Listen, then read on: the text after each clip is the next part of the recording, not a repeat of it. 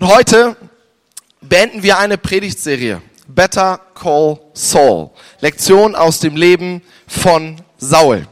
Falls wir beide uns nicht kennen, mein Name ist Tarek Teut. Ich bin einer von vier Auszubildenden zum pastoralen Dienst hier in der Gemeinde. Und ich bin seit, oder in diesem Jahr drei Jahre verheiratet. Und wir sind wie folgt in die Ehe gestartet. Wir haben gesagt, okay, wir wollen uns ein paar Dinge aufteilen. Und haben gesagt, okay, wir zählen da auch so mal ein bisschen die Hauswirtschaft zu und wir teilen das auf Räume auf. Wir sagen so, das sind deine Räume und das sind meine Räume. Und dann gucken wir einfach, dass die Räume schön sind und dachten, ja, vielleicht funktioniert das ja ganz gut. Nur ein Raum haben wir nicht aufgeteilt. Ich weiß nicht wieso. Aber der, der, war, nicht, der war nicht dabei. Und das war das Badezimmer. Und jetzt gibt es ähm, ganz feine Unterschiede. So, so die, die, die ganz feinen Dinge, die die Ehe entscheiden. Und das ist manchmal wichtig hinzuhören, ne? Und es gibt aber ja einen riesen Unterschied zwischen zuhören und etwas annehmen. Und so war das Badezimmer halt offen. Und wir haben eine Badewanne, die als Dusche fungiert. Das heißt, wenn man reinsteigen muss, dann muss man über die Reling darüber. Und ähm, wenn man duscht, dann wird das natürlich alles nass. Und ich weiß nicht, wie oft ich gehört habe, Tarek, es gibt da einen Abzieher. Und wenn du den benutzt, dann ist die Reling frei von allen Wasserflecken. Was das Schöne ist, darunter die Fliesen sind vollkommen frei mit allen Wasserflecken. Und Freunde, vor einer Woche habe ich es angenommen.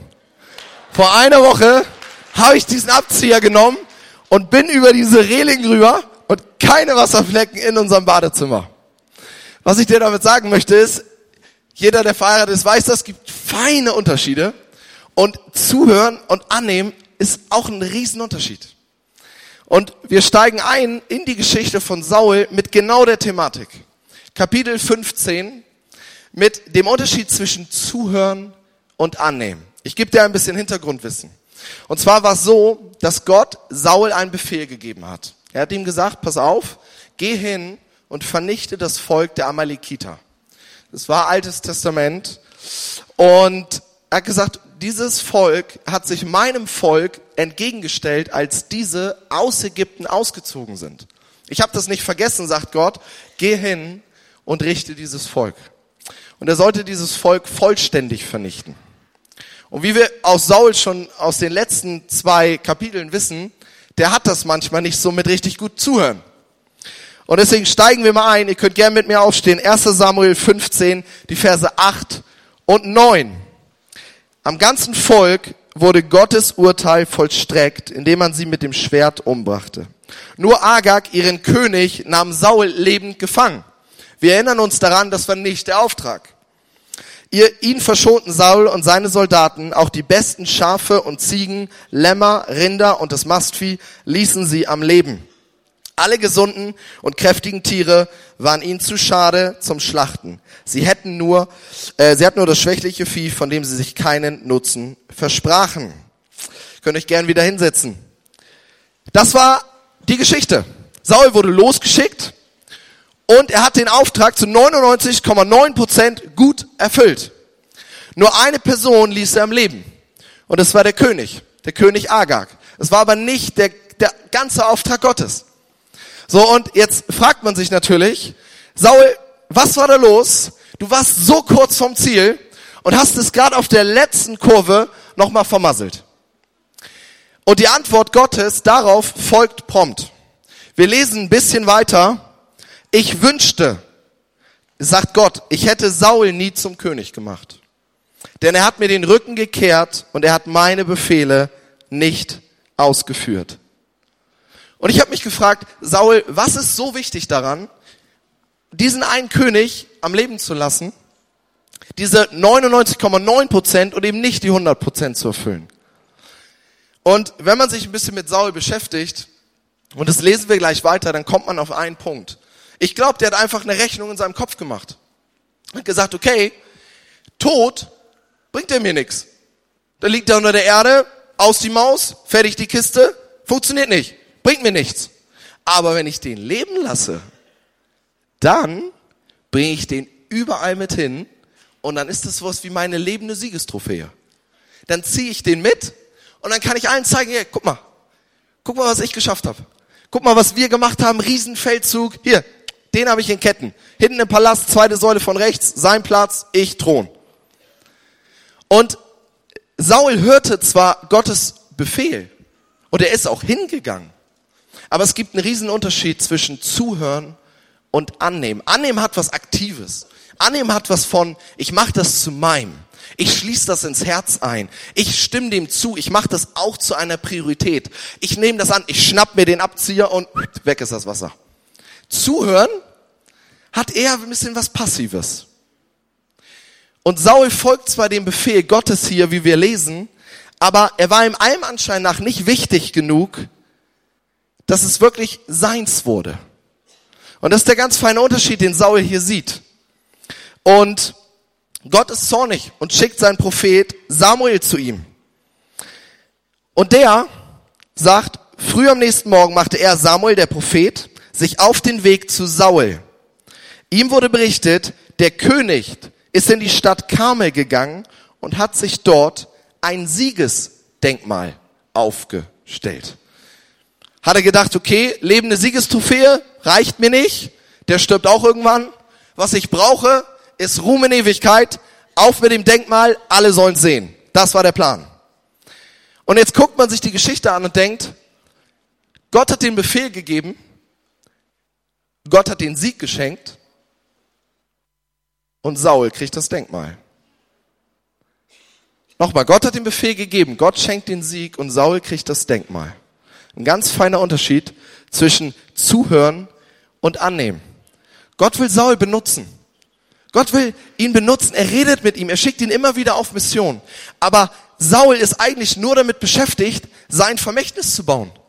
Überall, wo er hinkommt, sagt er sich, ich, ich nehme den Auftrag Gottes zwar an, ich mache das zwar, aber nicht, da, da fehlt noch so das letzte Prozentchen, so das ganz kleine, so das i-Tüpfelchen, das fehlt.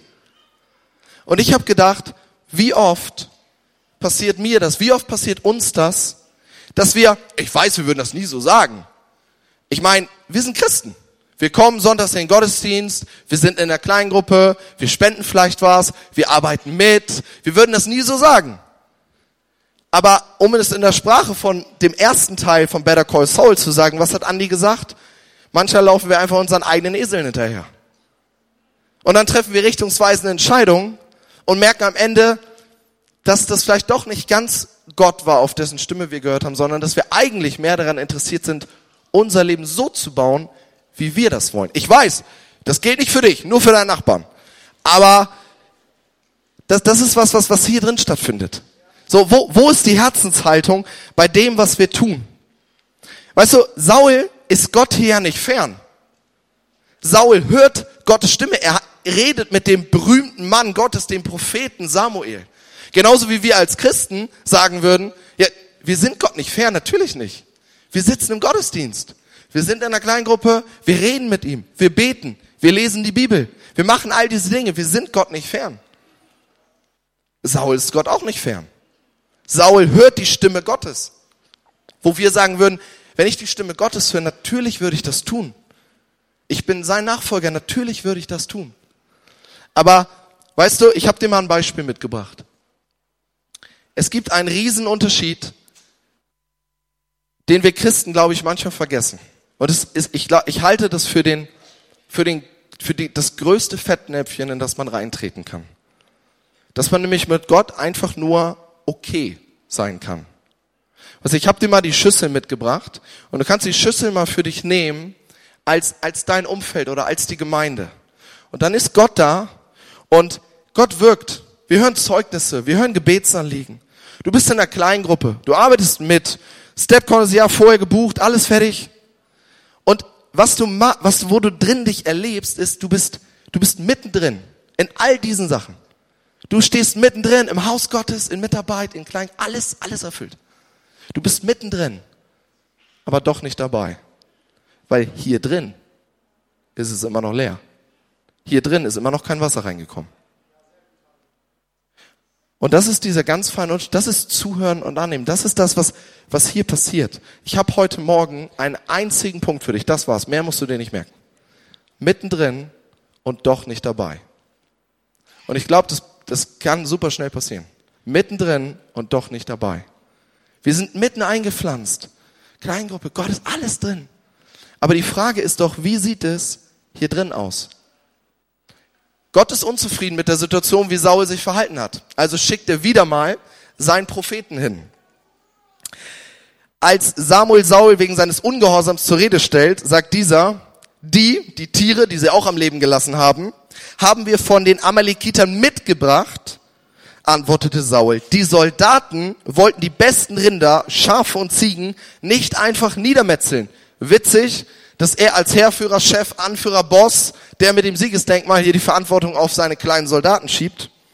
Er sagt, sie haben die Tiere verschont, um sie dem Herrn, deinem Gott, als Opfer darzubringen. Doch sonst haben wir alles und jeden vernichtet.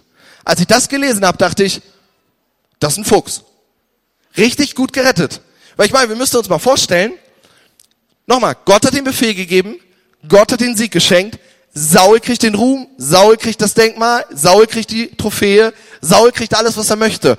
Und am Ende sagt er, nee, nee, Gott, alles gut, wir beide immer noch so.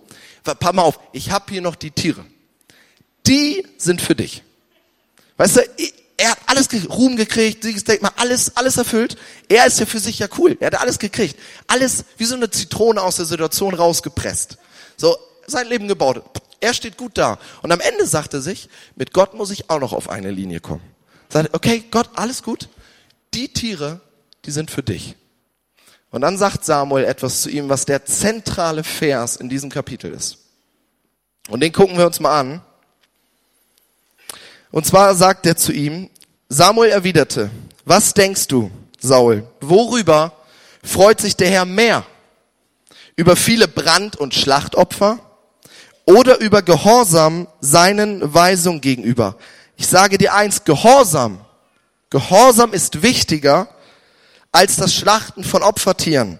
Es ist besser auf den Herrn zu hören, als ihm das beste Opfer zu bringen. Und Saul hat gedacht, what? Ja, weil du musst dir vorstellen, Opfer bringen war damals so normal wie Brötchen holen. Oder wie das dein Auto Sprit braucht. Absolut normal. Stellt keiner in Frage. Gott hat einem Buch im Gesetz fast alles gewidmet, um da Opfergesetze reinzutun.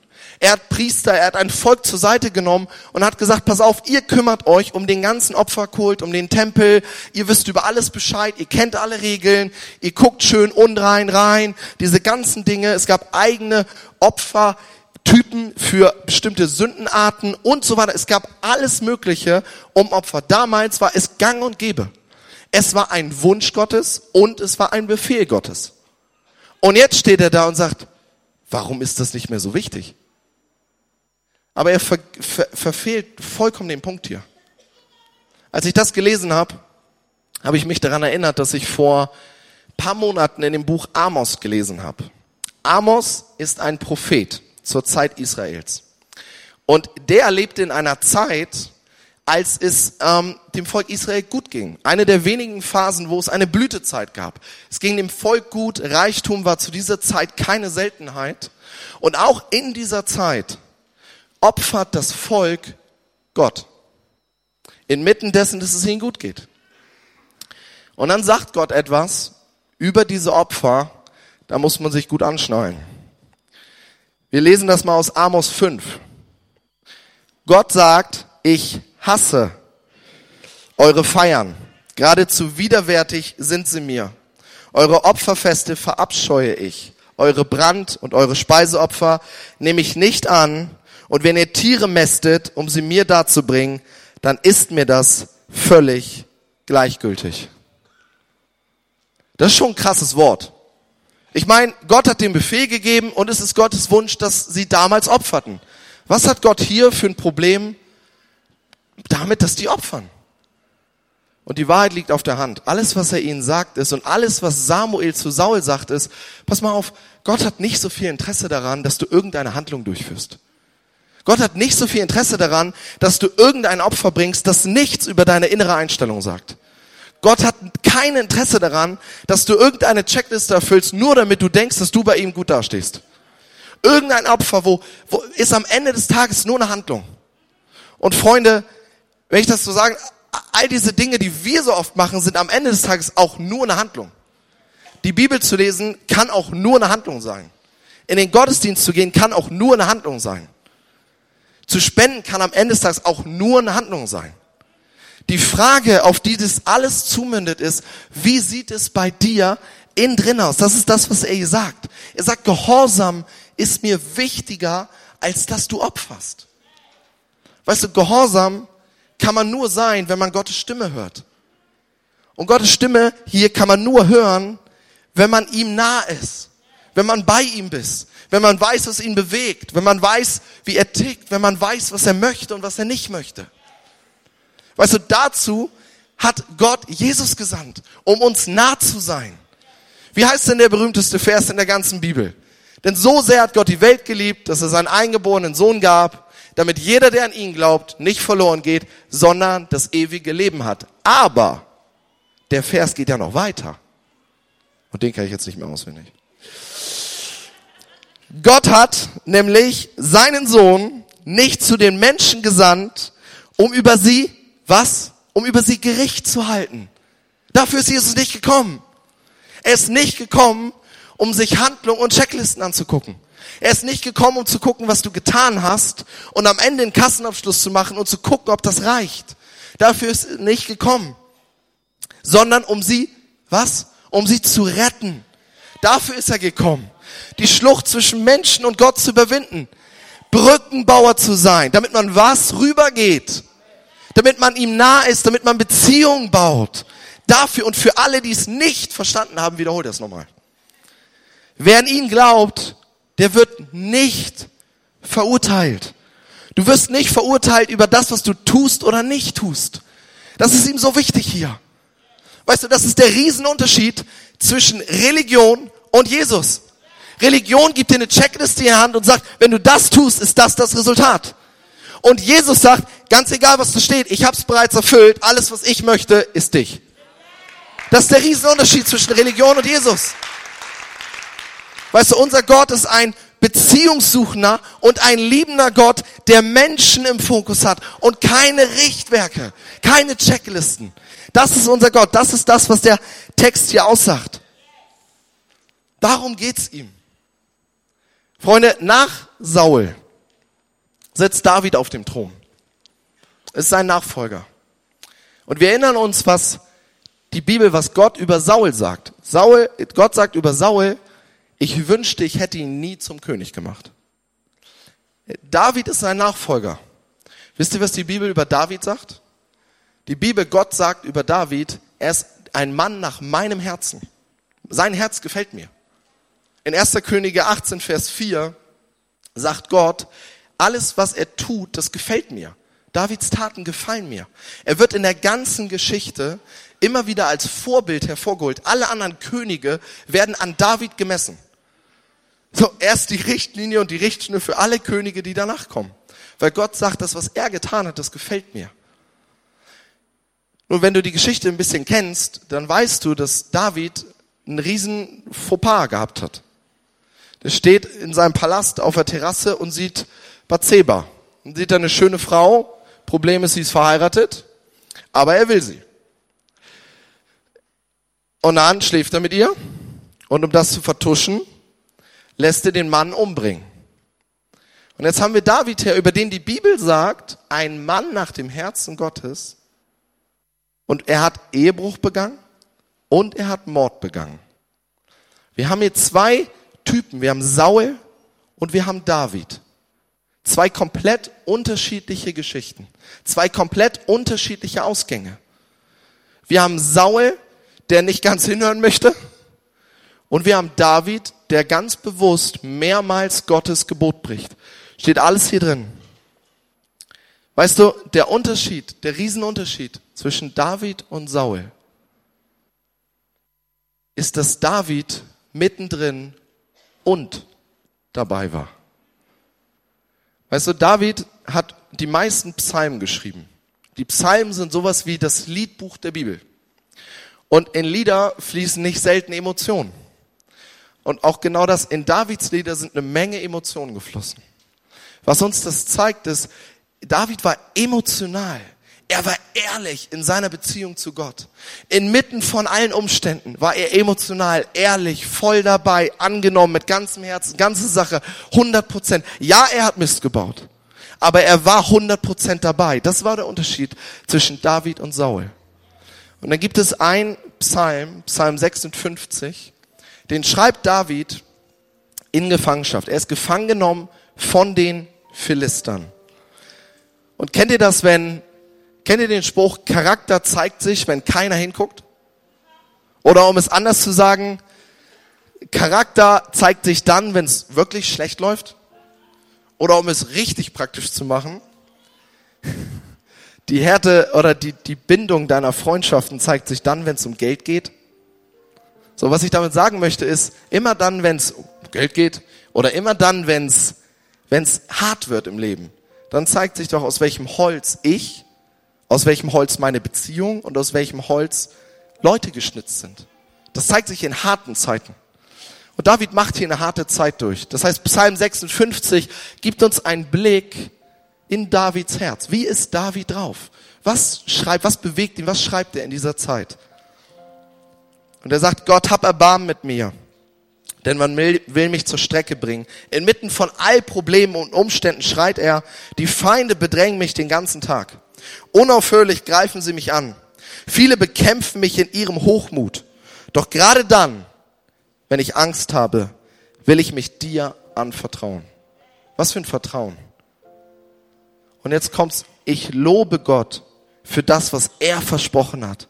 Ich vertraue ihm und fürchte mich nicht.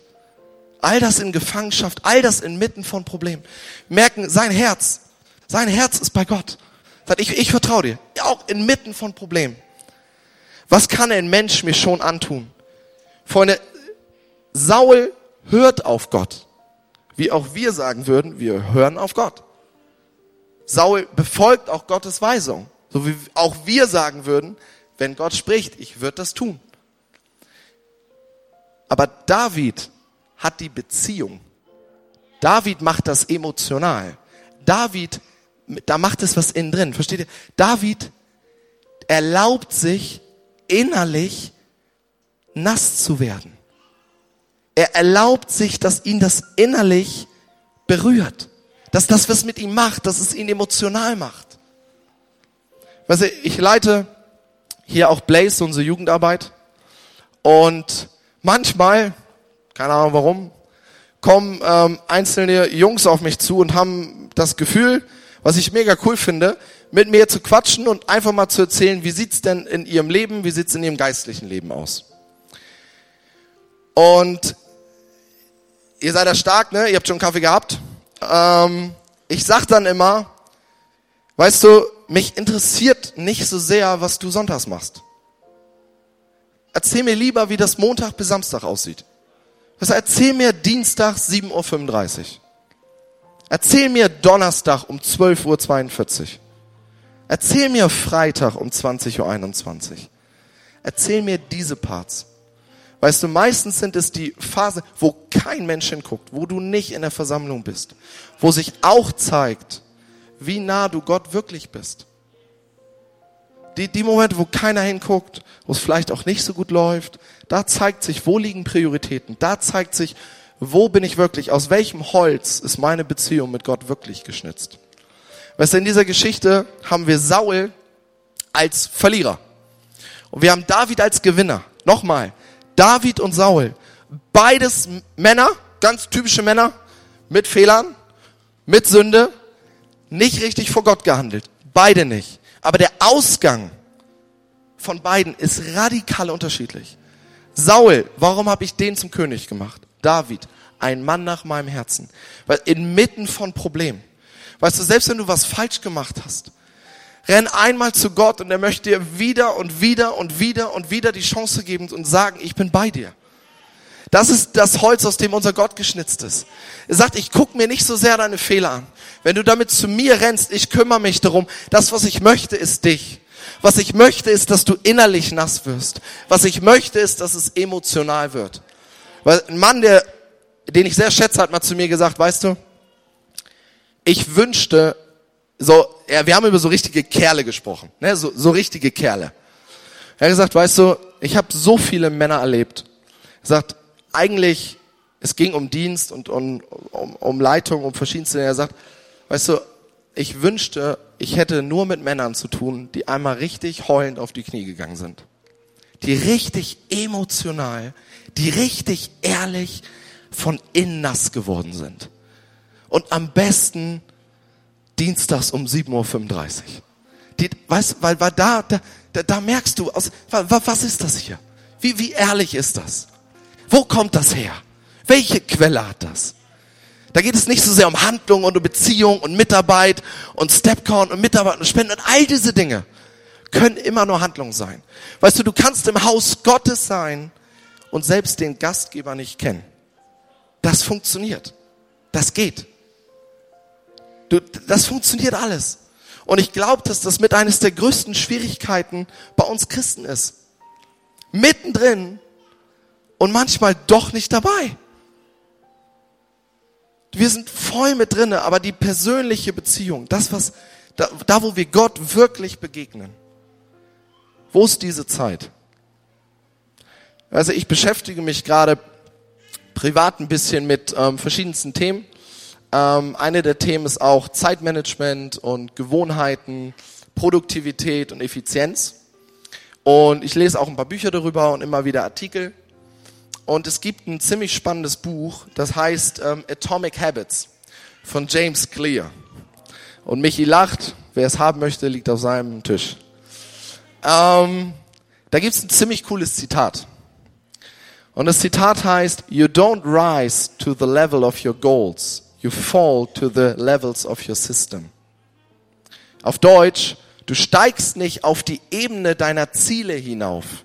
Du fällst auf die Ebene deines Systems, deines Plans. Weil was ist dir schon mal aufgefallen? Gewinner und Verlierer haben doch immer dasselbe Ziel. Was ist abnehmen? Steht doch keiner morgens auf und sagt sich, ja, ich habe das Ziel abzunehmen und heute ist das Ziel, das Ziel nicht zu erreichen. Ja, das macht doch keiner. Oder du stehst an der Startlinie, irgendein Marathonlauf, die stehen da noch nicht sagen, heute ist das Ziel, das Ziel nicht zu erreichen. Das macht doch keiner. Was dieses Zitat uns sagt ist, wenn du ein Ziel hast, schön und gut, kannst du eigentlich gleich wieder vergessen. Das Ding ist, hier stehst du und hier ist das Ziel. Das, was dazwischen passiert, was die Distanz überbrückt, was dich dem näher bringt, das ist das, worauf es eigentlich ankommt. Das sagt dieses Zitat. Du fällst auf die Ebene deiner Systeme und deiner Pläne zurück. Und jetzt frage ich dich ganz direkt, wie sieht dein Plan und wie sieht dein System aus für geistliches Wachstum? Weil wir kommen gerade aus der Predigtserie Love Stories und wir alle wissen, Beziehung baut man die fallen nicht vom Himmel. Du musst Leute kennenlernen. Du musst dich verletzbar machen. Du musst dich öffnen. Du musst Zeit verbringen. Du musst Erlebnisse schaffen. Du musst gemeinsam durch Dinge gehen, durch dick und dünn. Da entstehen Beziehungen. Da entstehen Freundschaften. Da entsteht etwas mit Wert. Aber wenn wir, wisst ihr, wenn wir Gott wie einen Zahnarzttermin behandeln, schnell hin, schnell wieder raus, dann müssen wir uns auch nicht wundern, dass Gott für uns aussieht wie der Zahnarzt. Ja, ganz so, also, wisst ihr, ich, Leana und ich, wir, Leana ist hier geboren, meine Frau. Ich bin seit zehn Jahren hier. Und seit 2016, seit drei Jahren, machen wir die Ausbildung hier. Das heißt, wir sind des Öfteren mal hier. Und äh, machen auch so des Öfteren mal so ein paar Sachen. Und wisst ihr, das ist was, was, was tief aus meinem Herzen kommt, weil ich sag, ich kann mittendrin und doch nicht dabei sein. Ich kann mittendrin, ich kann das Gebäude aufschließen, ich kann mittendrin und ich kann doch nicht dabei sein. Leute, das funktioniert. Das geht. Du kannst zu Gott Ja gesagt haben und sein, dein Herz kann ihm immer noch nicht gehören. Das geht, das funktioniert. Ich habe euch noch ein Zitat mitgebracht über erfolgreiche Menschen. Wenn du jetzt an Geld gedacht hast, dann weißt du, wo dein Herz ist. Mit erfolgreich meine ich nicht Geld. Mit erfolgreich meine ich Menschen, die sich etwas vorgenommen haben und die das auch erreicht haben. Oder die dem zumindest näher gekommen sind. Und es gibt ein Wahnsinnszitat, das super einfach ist, aber so wahr. Und in diesem Zitat heißt es, erfolgreiche Menschen tun kontinuierlich, was du nur unregelmäßig tust. Thema Fitnessstudio. Kontinuität gewinnt. Immer. Du willst Musikinstrumente lernen. Kontinuität. Du willst etwas Neues lernen, ein neues Feld und was auch immer. Erfolgreiche Menschen tun kontinuierlich, was du nur unregelmäßig tust. Das ist eigentlich das ganze Geheimnis von Erfolg. Ich meine nicht Geld, sondern ich meine erfolgreiche Menschen in verschiedensten Lebensbereichen. Und ich habe mir das genommen und dachte, ich möchte erfolgreich in meiner Beziehung zu Gott sein. Ich möchte nicht, dass es dahin plätschert, sondern ich möchte erfolgreich sein. Und was zeigt mir das? Das zeigt mir kontinuierlich, dienstags, 7.35 Uhr, wann auch immer, muss ich eine Begegnung mit meinem Gott haben. Freunde, wir können Gottes Stimme hören. Wir können mit ihm unterwegs sein. Und wir können innerlich trotzdem trocken bleiben. Freunde, lasst uns aufpassen, dass wir innerlich nass werden dass es was mit uns macht, dass es uns berührt. Und das kann man schaffen und erleben. Das, das, das geht. Ich, jetzt die letzten drei, vier Jahre lese ich mehr Bibel als immer da, das ganze Leben davor. Und ich kann euch eine Sache sagen, das Buch wird immer cooler. Es wird immer cooler. Wenn man sich mit etwas beschäftigt, dann, ah, ich weiß, ich habe fürs Mathe-Abi gelernt, auf einmal hat Mathe Spaß gemacht. Das geht gar nicht. Sondern, aber ich habe mich damit befasst, ich war kontinuierlich dabei, Dinge haben Erfolge, Spaß. Auf einmal hat das funktioniert. Lasst uns in unserer Beziehung zu Gott kontinuierlich werden. Lasst uns innerlich nass werden. Lasst uns mal gemeinsam aufstehen. Wir machen das hier so, dass wir mehrere Reaktionsmöglichkeiten geben. Und wenn du sagst, das ist vielleicht ein Punkt für dich, dass du sagst, du möchtest innerlich wenn ich in dem Bild bleiben darf, innerlich nass werden oder neu nass werden, dann gebe ich dir kurz die Möglichkeit, dass du ein Gebet zum Himmel schickst. Einfach du und Gott. Nichts Großes. Ich werde von hier vorne beten und wenn du sagst, du möchtest das, dann sprich doch einfach mit, dann bete für dich selber und sag, Gott, ich möchte vielleicht in dieser Woche, ich möchte neu nass werden. Gott, und so stehen wir hier als, als dein Volk, als deine Kirche. Gott, und ich bete das so sehr für mich, für all die, die das wollen, dass wir innerlich nass werden. Dass, es, dass unsere Beziehung mit dir uns so wichtig ist, dass wir unseren Kalender aufklappen und dass wir Zeiten da rein dübeln, wo wir sagen, nur mit dir. Gott, ich bete dafür, dass wir innerlich nass werden, dass du uns berührst. Und all die Menschen, die sagen, sie wollen das. Gott, ich bete dafür, dass du ihnen eine Begegnung mit dir schenkst in dieser Woche. Amen.